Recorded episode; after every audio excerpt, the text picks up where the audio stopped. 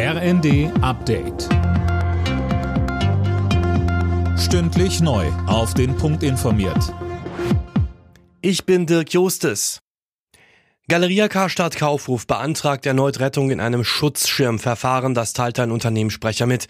Conny Poltersdorf, keine gute Nachrichten für die 17.000 Mitarbeitenden des Kaufhauskonzerns. Galeria-Chef Müllenbach hat in der FAZ schon angekündigt, dass jede dritte Filiale geschlossen werden muss. Auch betriebsbedingte Kündigungen seien unvermeidbar. Momentan gibt es noch gut 130 Filialen in Deutschland. Die Kaufhauskette strauchelt schon länger. Vor knapp zwei Jahren wurden im Zuge eines Insolvenzverfahrens bereits 40 Filialen geschlossen. Jetzt sorgen die hohen Energiepreise und die Konsumflaute für neue Probleme.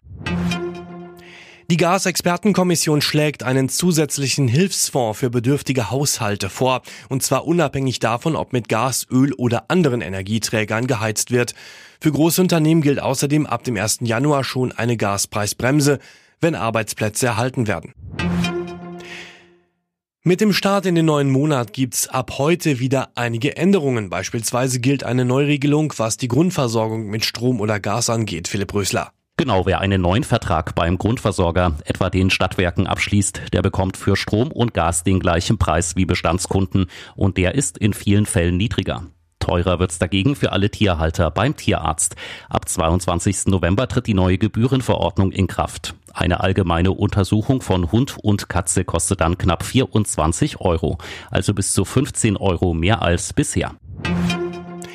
Die Inflation in der Eurozone ist im Oktober auf fast 11 Prozent geklettert. Grund dafür sind vor allem die hohen Energiepreise.